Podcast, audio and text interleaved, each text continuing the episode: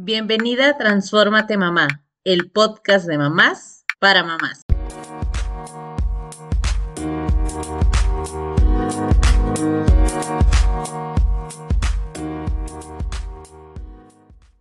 ¿Qué es la ansiedad? Es ese sentimiento de miedo, temor e inquietud que sentimos. Puede ser que te sude el cuerpo, que tengas palpitaciones, que te sientas todo tenso. Este puede ser una reacción normal al estrés definitivamente. Pero ¿qué pasa cuando este se convierte en un trastorno?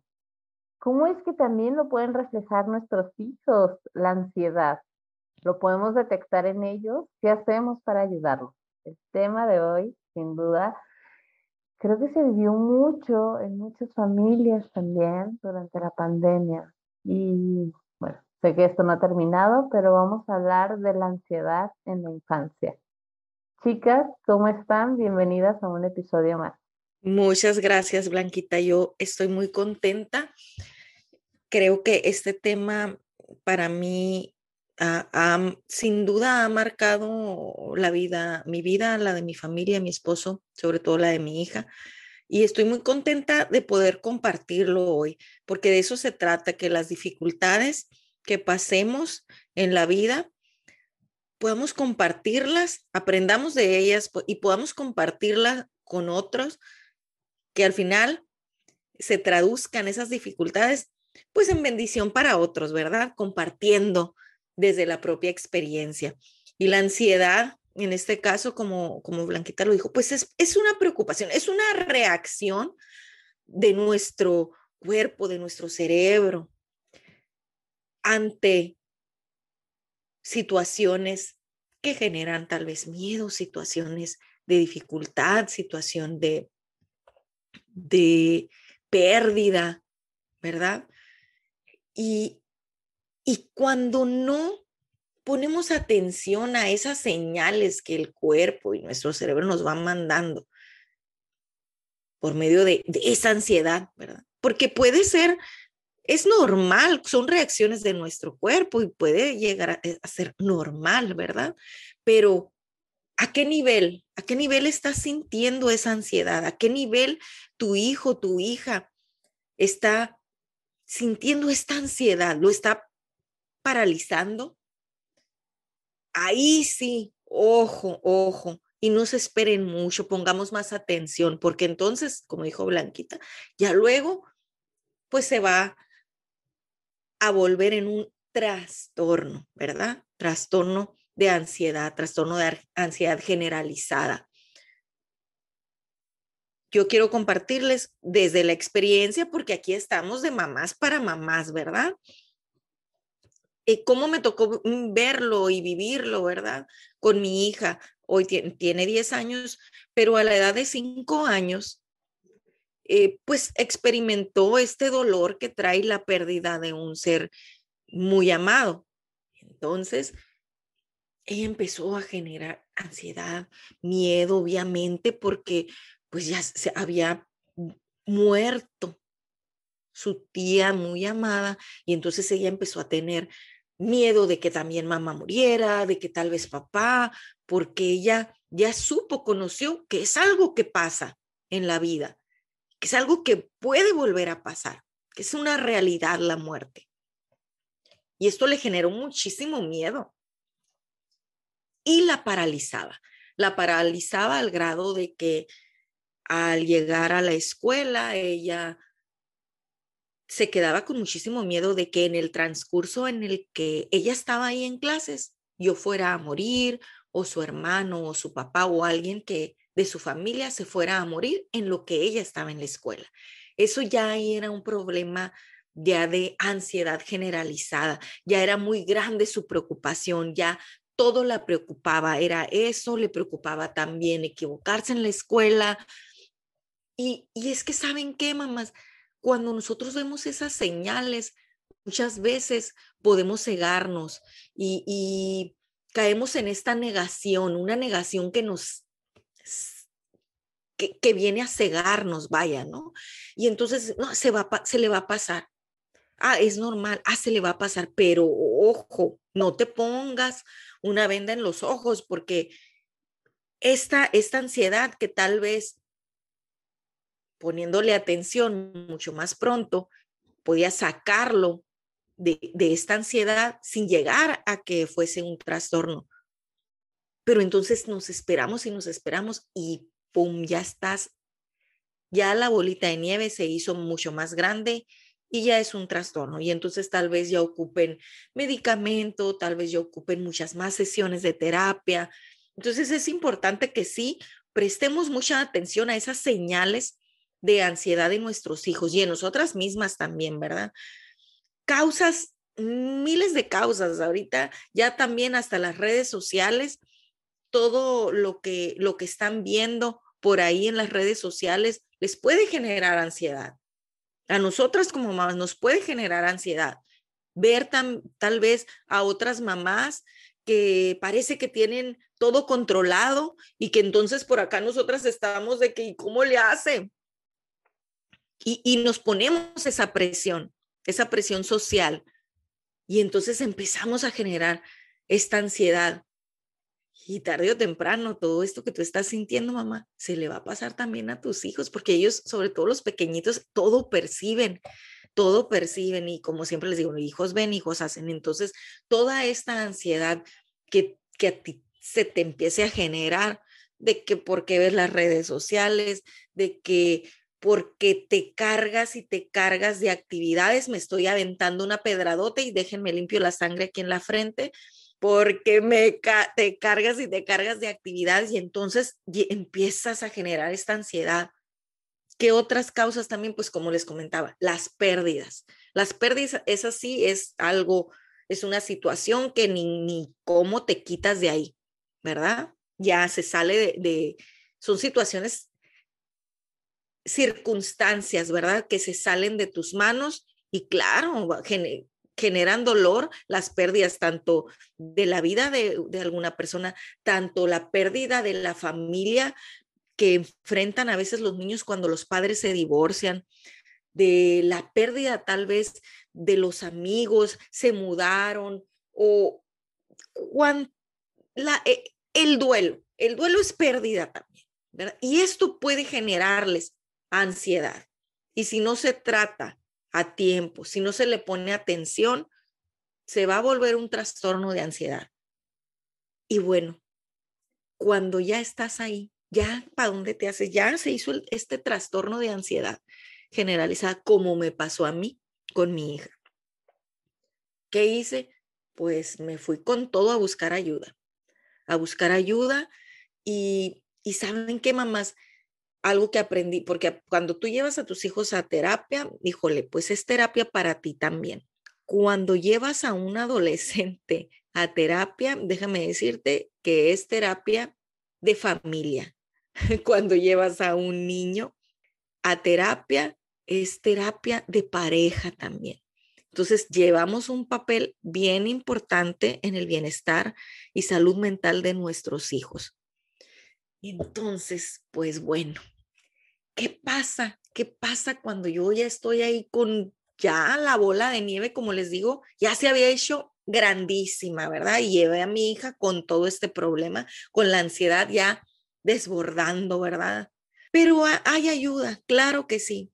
Y saben qué, mamá, muchísimas veces, porque esto también puede ser genética, puede ser genética en muchísimos de los casos pero está ahí, hagan de cuenta que está ahí en los genes, ahí va, ahí va, pero de repente llega esta situación adversa que le toca enfrentar a tu hijo y ¡pum! se detona.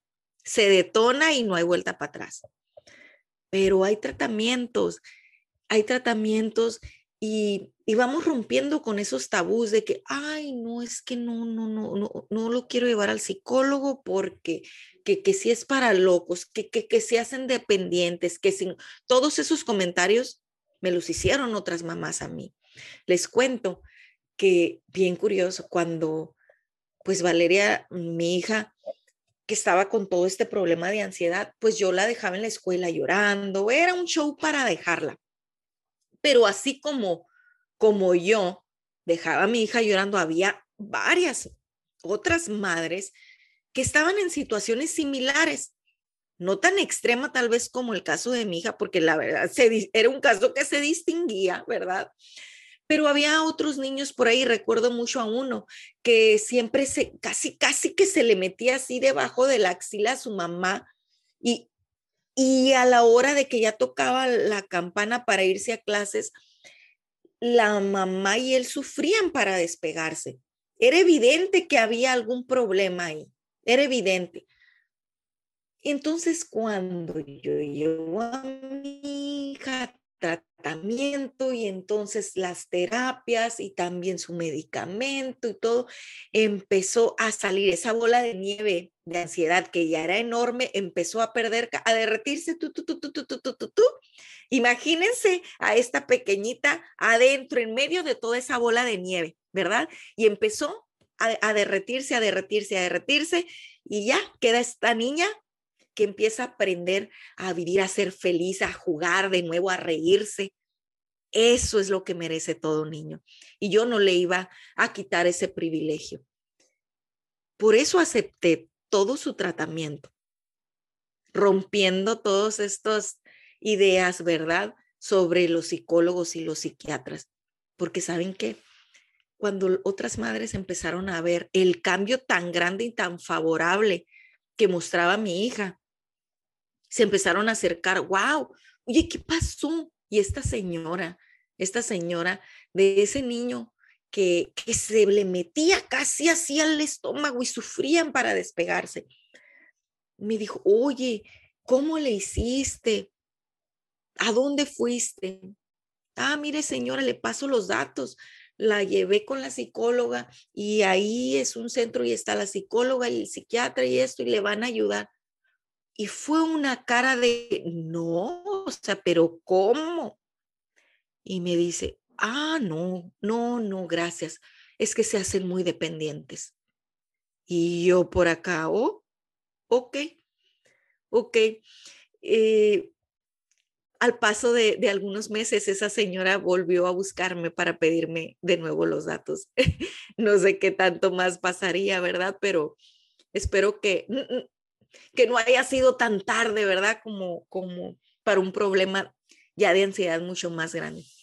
Pero entonces nosotras mamás vamos eh, rompiendo con estos mitos, ¿verdad? De la ayuda que hay para nuestros hijos.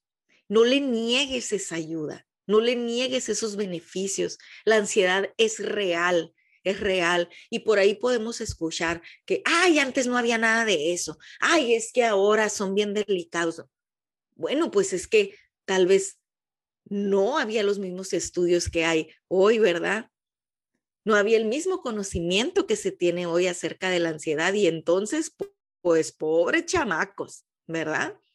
Porque pasa y pasan los años y entonces son personas que o no terminaron estudios o no viven una vida emocionalmente estable, saludable, y no queremos eso para nuestros hijos. Esa, esa fue mi experiencia en carne propia, ¿verdad? Con este tema de la ansiedad. Y les puedo decir que, que hoy mi hija e, es una niña feliz. Sí, la ansiedad cuando ya llega a este punto de ansiedad generalizada es algo, imagínense así como una piedrita así en el zapato, pero ¿saben qué? Con los tratamientos, la terapia, y toda la ayuda, sobre todo todo el amor de, de, de su red de apoyo, que es su familia.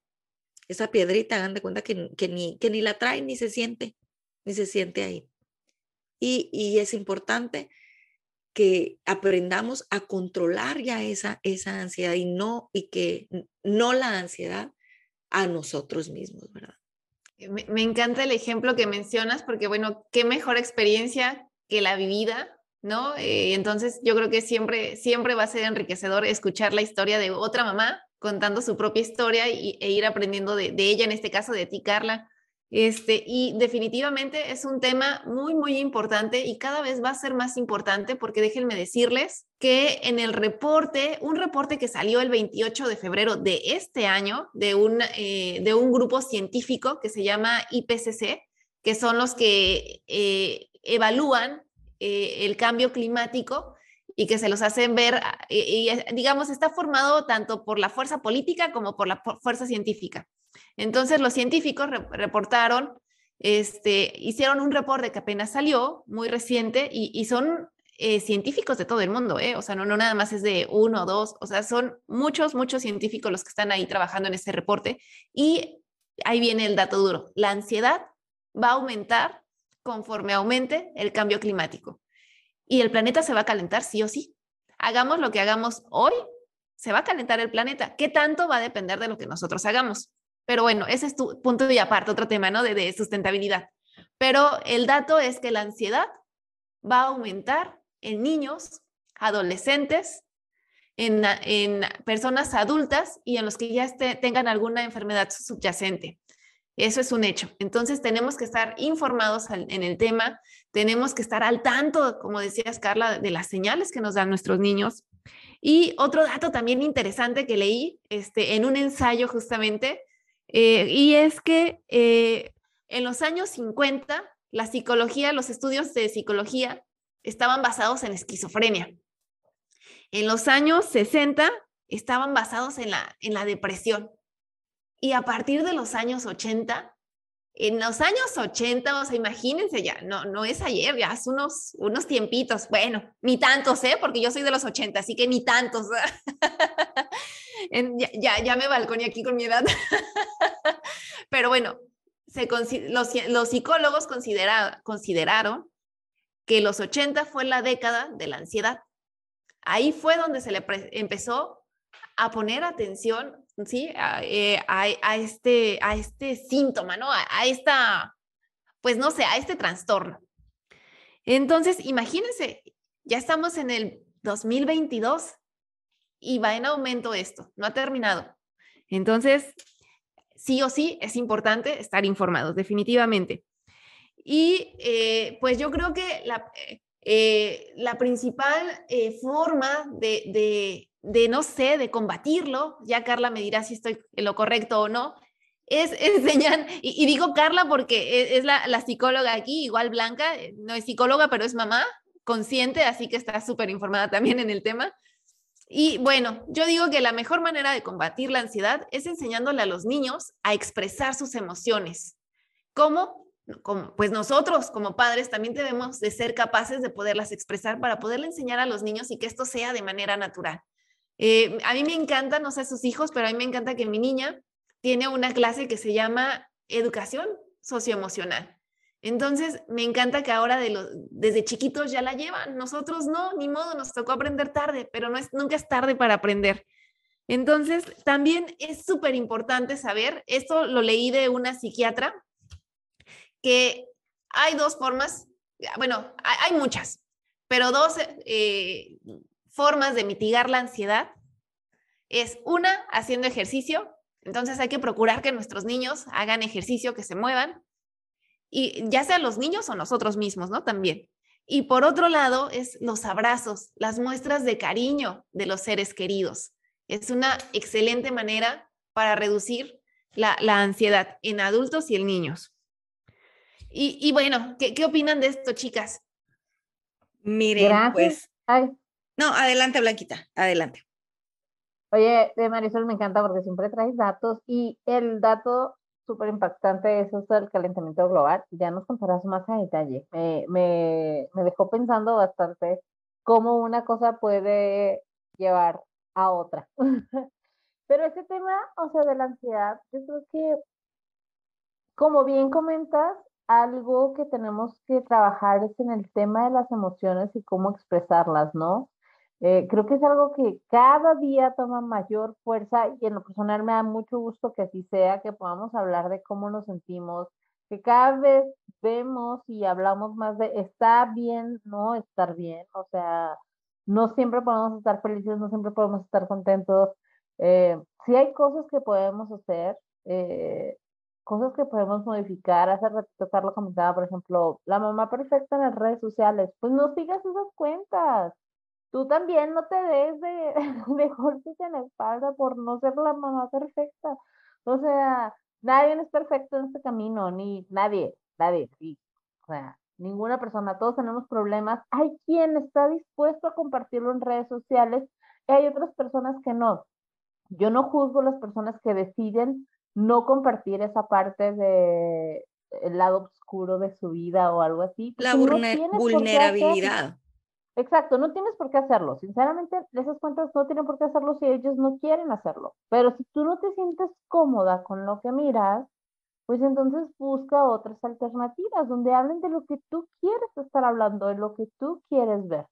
Cuando nosotros nos hacemos responsables de nosotros mismos como adultos, podemos guiar de una manera mucho mejor también a nuestros hijos. O sea, si tus hijos te, ya lo hablamos en su momento con el tema del duelo, justamente de si me guardo yo las emociones y finjo que no me duele que alguien no está, o un tema de divorcio, o la mascota, o alguna separación, la que sea, si yo finjo, porque, ay, no quiero que mis hijos me vean así, pues entonces es lo que le estás mostrando, que no está bien compartir tus emociones. Y la verdad es que suena muy fácil decirlo, no crean que es tan sencillo a veces llevarlo a la práctica, porque a veces lo que decíamos, a mí no me educaron de esta manera, yo no llevaba una clase de emociones, o sea, yo sabía que era estar feliz y triste y enojado, o sea, eran mis tres emociones básicas y ya. fuera de ahí, las demás era como, ¿qué show con esto? O sea, no sé qué estoy sintiendo. Y piénsalo, ¿qué tanto te cuesta a ti como adulto a veces decir cómo te sientes? Ah, es que no tengo las palabras para decir cómo me siento. ¿Por qué? Porque no, no, identificamos, no trabajamos con nosotros esos aspectos y no es con el afán de juzgar que lo estoy mencionando. O sea, se lo digo a ustedes y me lo digo a mí, porque a mí también me cuesta mucho trabajo a veces decir qué emoción estoy sintiendo. O sea, qué combinación de emociones en este momento tengo que no sé cómo expresarlas. Entonces, se vale, o sea, trabajar para adentro para poder trabajar hacia, hacia afuera, ¿no? Y el tema de la ansiedad, la verdad es que eh, lo que comentaba, por ejemplo, Carla, de que sentía su hija, este temor de si te vas, dime que vas a regresar, dime que todos van a estar bien. O sea, no era algo que, o no es algo que lo preguntan los niños nada más por preguntar, es algo que están sintiendo, que están, o sea, tu cuerpo se pone en esa sintonía de temor.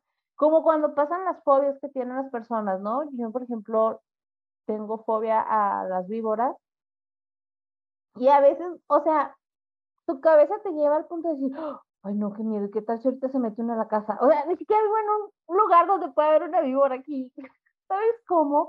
Pero claro que el cerebro te hace creer que puedes estar pasando por esa situación de peligro. Así, así de vivida es una ansiedad para quien lo esté viviendo. O sea, no es un tema fácil de abordar. No es que hay, no sé, a mí la verdad es que eso de las generaciones de cristal, digo, qué bueno que rompan, sean el cristal que se rompe para sacar estos temas que muchas veces hemos guardado. Y, ay, pues yo crecí así y a mí no me pasó nada. a mí sí me pasó, me pasó mucho. Entonces, voy a hablar por mí, si a ti no, qué buena onda qué chido. A mí sí, yo ahora que estoy más consciente de todo esto, digo, claro que hay un tema aquí que trabajar casa. Cañón. Qué bueno que comentas eso, Blanquita, ¿eh? porque eh, eh, como dice, ay, a mí no me pasó nada, escúlcale, mijito, ve, mira para adentro, mira para adentro, revisa, ¿verdad? Tus pensamientos, tus conductas. Y, y bueno, quiero, quiero compartirles a todas que se, que se lleven, que se lleven algo, ¿verdad? Estamos platicando, sí, de lo que es, les compartí también la experiencia personal, pero ahora también quiero compartirles tipo estrategia, ¿verdad? una cajita, una cajita que, ay, me encantaría que vieran. Aquí Blanquita, Marisol y yo nos estamos viendo eh, por, por, por Zoom y en el cuarto en el que estoy, justamente también atrás de mí, tengo una cajita de madera, muy curiosita, que es de, de mi hija. En ella, así que ustedes adelántense, ¿eh? Si ustedes dicen, ay, no, mi hijo no tiene ese problema, hagámosle y enseñémosles a expresar sus emociones, a expresar todo lo que sienten, a, a expresar lo que piensan también, ¿verdad? Y entonces, algo que funciona muchísimo es tener una cajita, la cajita de los tesoros, le digo, y en esta cajita mi hija hizo papelitos de colores y en cada papelito los voy a leer algunos. ella los escribió aquí en inglés y los voy a ir traduciendo los que... Vean, por ejemplo, aquí el primero dice, respira profundo. Son papelitos con cosas que a ella le recuerdan qué hacer para tener calma, para sentir bienestar cuando ella empieza a sentirse ansiosa, Pero todo esto lo podremos hacer todos los días, no esperarnos a que ya esté el problema. Inclusive aquí adentro tiene un reloj de arena, un relojcito de arena. Y eso le ayuda a observarlo y enfocarse en, ver cómo, cómo va pasando la arena, eh, la tranquiliza muchísimo. Y tiene algún otro papelito que dice, ponte a colorear. Y tiene otro papelito que dice, Tom, y esto para nosotras, o sea, no, no, no. toma un descanso. vayan tomando nota porque son, son eh, muy buenos eh, consejos. Para nuestra cajita de los tesoros. Ve a tu cuarto y quédate ahí. Me tardo un poquito porque entre la traducción. Ve a tu cuarto y pasa un tiempo a solas. Sí, sí, sí. Habla con alguien de confianza. O sea, es, es lo importante de decirle de compartir cómo te sientes con alguien más. Utiliza tus juguetitos, los fidget, esos estos plásticos que, que traen también para, le aplastas y sale por otro lado. Como, como burbujitas, ¿no? Que, ajá. así es. O también tiene unos cubitos que los, vas, los va moviendo, los va acomodando y eso calma su ansiedad también. Dice, afirma, afirmaciones positivas. When you talk to me. ¿Qué más? Shaking. Ah, masticar, fíjense, masticar chicle y bueno, pues así distintas, ¿verdad? todo lo que a ustedes les ayude. Aquí, mire, ay, mi hija me, me va a enseñar a mí, esta no la había visto. Tiene una aquí que dice, hablarte, hablarme a mí misma en positivo. Me encantó. Sí, y, de verdad que la voy descubriendo esa, yo no la había visto porque de repente ella misma va, des, fíjense, va descubriendo otras cosas que la hacen sentir bien y entonces la escribe y viene y la pone a en esta cajita, en la cajita de los tesoros. Entonces, es, creo que es un, una técnica muy buena para aplicar para nosotros mismos y para nuestros hijos, sin esperarnos a que ya esté el problema sino ante, adelantarnos. Eso es lo bueno. ¿Qué tal? ¿Qué opinan al respecto, chicas? Me hubiera gustado saber esto antes, Carla. Fíjense que yo creo que todos, si no lo hemos sentido, todos en algún momento vamos a sentir ansiedad. Eh, si, es eh, trastorno o no, va a depender si qué tan repetitivo y, la intensidad de, lo que se vive, ¿no? Este, y, y, hay niveles, ¿no? Hay como primero, segundo, tercero y demás, ¿no? Este, yo no sé en qué grado habré estado yo, pero yo también sufrí en algún momento un periodo de ansiedad bastante largo de años y llegó un momento donde yo me costaba trabajo distinguir entre la realidad y lo que mi cabeza estaba generando, ¿no? Creo que ya lo he comentado ahí, no sé si en otros episodios, pero seguro en alguna de las salas que hacíamos antes de Clubhouse. Este, llegó un momento en el que le pregunté a mi esposo, oye, ¿sucedió esto? Pero yo muy asustada, claro. Y me dijo, no, ¿cómo crees? O es imposible que eso pueda pasar, ¿no? Entonces fue donde yo dije, ching, algo no está bien en mí, porque, o sea, para mí era algo tan real y, fue donde dije, ok, vamos a, trabajar y analizarnos, ¿no? Entonces, ahí me puse a escribir, a ver, cuando pasa, eh, cuando tengo estos pensamientos, cuando pasa esto, ¿qué, pasó antes? ¿Qué hice? Y demás, ¿no? E, esto de sacar estadísticas y, de escribir tu diario, sí funciona, porque ahí te das cuenta, ¿no? En qué, qué situaciones son las que desencadenan esos pensamientos, sobre todo cuando son los propios, porque ya cuando son los niños, pues yo creo que es más complicado. Carla, eh, pues como ya nos contó ella su, experiencia, es difícil ver cuando un niño es lo que está sintiendo, ¿no? Por eso hay que enseñarles a expresar sus emociones para poderlos identificar y poderlos ayudar. Y es que justamente la, la, ansiedad se caracteriza, este, por cinco, bueno, yo encontré cinco características de, la ansiedad. La verdad, yo me, me, identifiqué y me reconocí en ellas y dije, wow, ¿por qué no lo supe antes?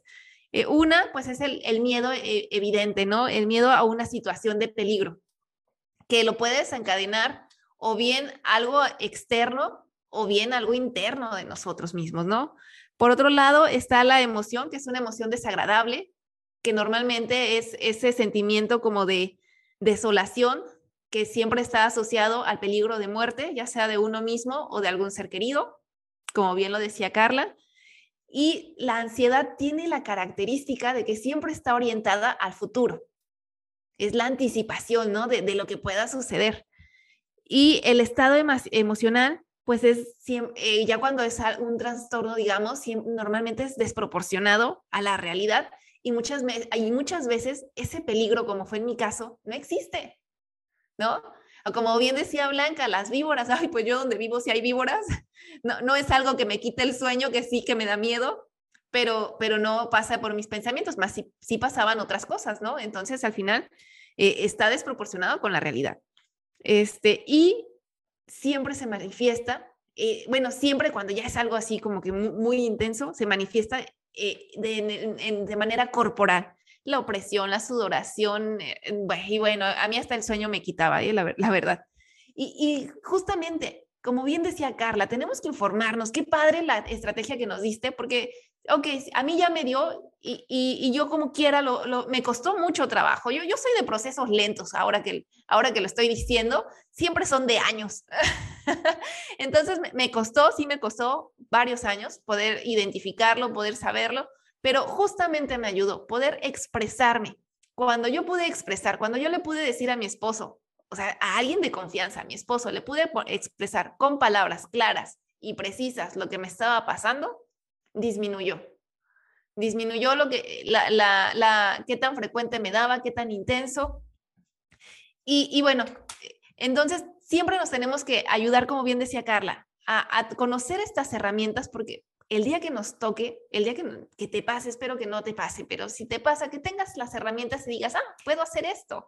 Y, y, luego, luego, en el momento que aparezca, lo puedas hacer, porque si no, espero que no seas como yo y tardes años eh, en, superar estas cosas que la verdad eh, nunca sabes en qué momento va a llegar tu episodio de ansiedad. En mi caso siempre era en, las noches eh, cuando yo estaba ya aquí en casa, ¿no? Pero puede ser, hay personas que, que, les da estando en el carro, que les está cuando, antes de llegar al súper, y lo que hacen es tratar de evitar esos lugares. Y yo creo que no, ahí, ahí tenemos que actuar. Fíjate, Marisol, que ahorita que lo mencionas, este, algunas que lo mencionan como síntomas que se presentan, es justo esta parte de sentirte inquieto durante el día, como la parte física, es como lo que bueno, también lo que tú sientes, ¿no? Los síntomas físicos tienen que ver con, se te acelera el corazón, empiezas a sudar, te sientes, o sea, sientes un malestar realmente físico. No es nada más de, ay, siento ansiedad, no, es empiezas a sudar, se te falta el aire. Creo que a veces en la televisión no ponen mucho como esta parte de falta el aire, ¿no? Como yo no puedo y se ve a la persona batallando para tener el aire suficiente para respirar y también los cambios en el comportamiento, que era lo que tú, tú ahorita comentabas, como evitar hacer tus actividades del día a día. O sea, por este miedo, tal vez nuestros hijos no quieren ir a la escuela, no se quieren bañar solos, eh, no quieren que te vayas porque piensan que algo malo te va a suceder. O sea, realmente ellos cambian su comportamiento y nosotros cambiamos nuestro comportamiento a la persona que esté viviendo estos episodios de, de, ansiedad, que tal vez verlos desde afuera va a ser como, ay, ¿cómo no te puedes controlar? Ay, no, no está pasando nada, o sea, respira, nada más. Eh, o eh, se te va a pasar. No, no, no, no pienses eso porque si no, el clásico, ¿no? No. Oye, no oye, te, interrumpo para pasarte ahí otra frase que le dijeron a mi esposo en algún momento también él pasó por algún episodio de ansiedad. Este, y le dijo, fuimos al doctor porque justo como decías, o sea, se manifiesta físicamente, ¿no? Entonces fuimos al doctor porque a, él se le elevaba la presión, este, el, el corazón le latía a mil por hora. No, no, no, tremendo. Este, y el doctor le dijo, ay, hombre, esa ansiedad, ten hijos y se te va a quitar. O sea. ¿Qué? ¿Qué le e, pasa? E, exacto, y, y, uno inocente pues no sabe ni qué es la ansiedad, o sea, así como que qué, o sea, en aquellos momentos éramos primerizos en ansiedad, o sea, no sabíamos, y claro, es el miedo evidente de que te vas a, morir porque se te está elevando la presión, porque no sabes qué te pasa, y, y no, bueno, tremendo. claro, y es que y es que no hay salud física sin salud mental. ¿Y qué pasa? Somatizamos y es eso cuando vienen desde gastritis, estreñimiento o diarrea o de verdad no pueden respirar, ataques como si fuese asma, pero es parte de la somatización. Entonces, por eso la importancia de, cuidar, de cuidar este estado emocional, este estado mental, esos niveles de ansiedad y estar bien atentas a, los a lo que están mostrando nuestros hijos, ¿no? Y mamás, híjole, decía Blanquita, ay, ahorita se le pasa, no, no, no, no, es real, es una realidad lo que ellos están sintiendo. Tal vez para ti no tenga sentido ese miedo, esa ansiedad que, que está presentando tu hijo, pero para él es su realidad. No está fingiendo y me lo dijo muy claramente, me acuerdo, el doctor de mi hija cuando en una de las citas ella salió corriendo despavorida al principio del tratamiento y se subió a un árbol. Se subió al árbol de afuera del consultorio y yo tenía mucha vergüenza. Y salió una enfermera y salió el doctor y todo. Y yo decía, ¿dónde me meto? Qué vergüenza. O sea, van a decir que, que qué niña tan malcriada, maleducada, pero su cara de verdad era de terror. Y el doctor, con muchísima paciencia, estuvo hablando con ella, se paró abajo del árbol, estuvo hablando con ella y a mí me dijo, señora, es una realidad el miedo que ella tiene en este momento es realidad. Y, es ponerte, poner, empatizar más y ponerte en los zapatos de él. No te desesperes, mamá. Si tú tal vez has tenido la fortuna de no haber experimentado en tu vida e, e, ese miedo que paraliza o esa ansiedad que, que te roba esta felicidad, esta productividad, si has tenido la fortuna de no haber experimentado eso, qué bueno, te felicito, pero para otros es una realidad y entonces necesitamos empatizar más, ponernos en los zapatos del otro y comprender más, ¿verdad? Sin juzgar, sin nada de que se te va a pasar ahorita, no, no funciona así.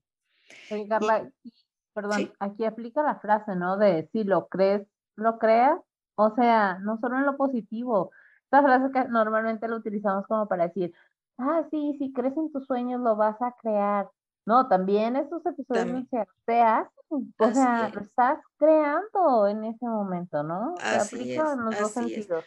Y, y, no quiero que se me pase eh, mencionar una característica muy común también en, personas y en niños eh, con ansiedad, es que son mm, niños, mm, personas que se irritables, se irritan muy fácilmente y personalizan todo. Se toman las cosas muy a pecho, se toman todo muy personal. Y entonces eso también les genera eh, pues problemas para socializar, ¿verdad? Y mantener amistades. E, esa es otra, ¿eh? Bien, bien común en personas con ansiedad. Fíjense que yo escuché hace ya un par de meses a una psiquiatra que estaba, eh, comentaba que también debemos de tener cuidado con los, eh, con el estrés que vivimos, porque cuando el estrés es sostenido en el tiempo, por mucho tiempo, Este, entonces, una se convierte después o viene después de la, depresión y después de la depresión aparece la ansiedad. Entonces, eh, yo lo relacioné mucho con, con el episodio de mi esposo, porque él tuvo dos meses de un estrés literal extremo para ese momento de nuestra vida que, que digamos, de, del, sí, de, nuestra etapa de vida en ese momento. Y después cayó en depresión, cosa rarísima en mi esposo, y después le vinieron los episodios de, de ansiedad. Y, era de verdad, o sea, eh, tenía, llega, eh, yo recuerdo mucho que eh, un día, una noche antes de mi examen de grado de maestría, estábamos en el hospital porque se puso mal. O sea, eran síntomas reales, se le elevaba muchísimo la presión este, y otras cosas, ¿no? Entonces, cuidemos mucho también nuestros niveles de estrés, tanto en nosotros como en los niños. Sí, definitivamente son temas que tal vez no crecimos con ellos, que nos está tocando al día de hoy hablarlos, entenderlos, eh, decir, ah, espérame, no era nada más algo que, que me estaba haciendo una idea, ¿no? Son realidades que como bien comentaban, somatizamos, o sea, los llevamos al cuerpo, o sea, realmente de muchas maneras. Entonces, no lo dejes de lado si tú estás pasando por esto ni minimices a la persona que está pasando por esta situación, porque solamente esa persona sabe cómo se está sintiendo. Yo creo que es bueno estar cerca.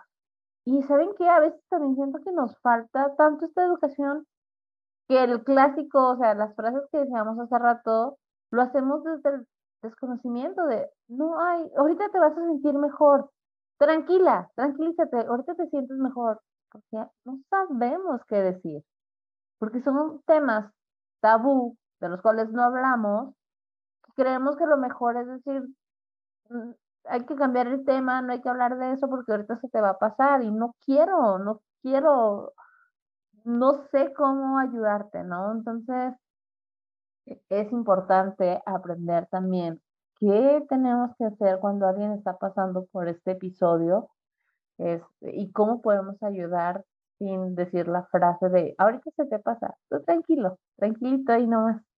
No, hombre, imagínate, lo estás mandando más al hoyo porque, porque le estás diciendo, ahorita se te va a pasar así y no, y no se le pasa, y entonces él hasta culpables se sienten.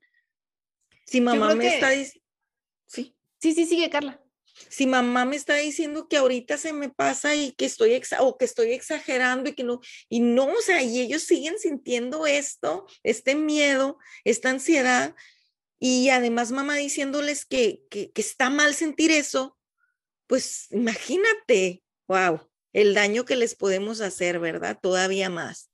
Yo creo que aquí la importancia de validar, aprender a validar las emociones de la otra persona, adulta o niña.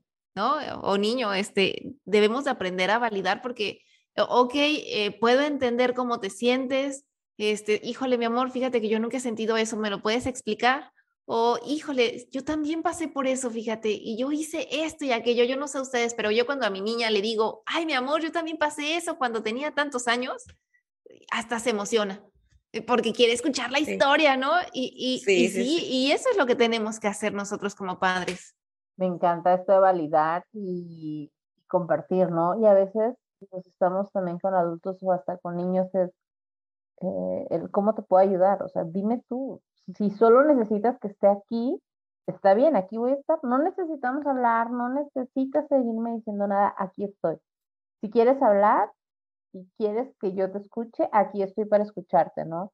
validar también esta parte. Y si quieres un consejo, pues entonces te doy el consejo. Pero a veces nos aventamos como el borras, pues, o sea, no sé si utilizan ustedes esta frase, pero clásico de que ya estás dando consejos, alternativas y todo, y tal vez la persona lo único que quiere es que estés ahí, nada más, que lo escuches, o que no estés en ese momento, porque necesita ese espacio solo. Entonces, aprender a decir, eh, hace poco justamente hablaba con alguien y le decía, dime qué quieres de mí, ¿cómo te puedo ayudar? Tú dímelo. Porque yo me puedo soltar aquí, contarte mi historia y mis cosas y la, la, la, pero tal vez en este momento a ti eso no te funciona. Entonces, está bien, dime, ¿qué, ¿cómo te puedo ayudar yo a ti? O sea, ¿qué necesitas de mí, no? Y, y en esto y en muchos temas, yo creo que deberíamos aprender más a, a, llevarlo a esta práctica, ¿no? De, dime tú qué realmente, porque a veces damos consejos sin, que no los estén pidiendo, ¿no? Acá ya te soltaste el consejo y la persona lo único que quería era estar acompañado de alguien, sin necesidad de hablar de este tema, o sin consejos, o lo que sea. Oigan, pues es todo un tema, me encantaría, eh, creo que este tema lo vamos a retomar, tal vez con algún especialista que nos ayude a entenderlo también un poco más. Ahorita fue nuestra experiencia, cómo lo hemos vivido, eh, esas etapas que hemos pasado donde de una u otra manera, pues aquí estamos, ¿no? Y creo que con la pandemia también esto se vio, no sé, mucho más, no solo en adultos, sino en niños. Esta parte de, a veces el lugar seguro que debería estar la casa no lo es.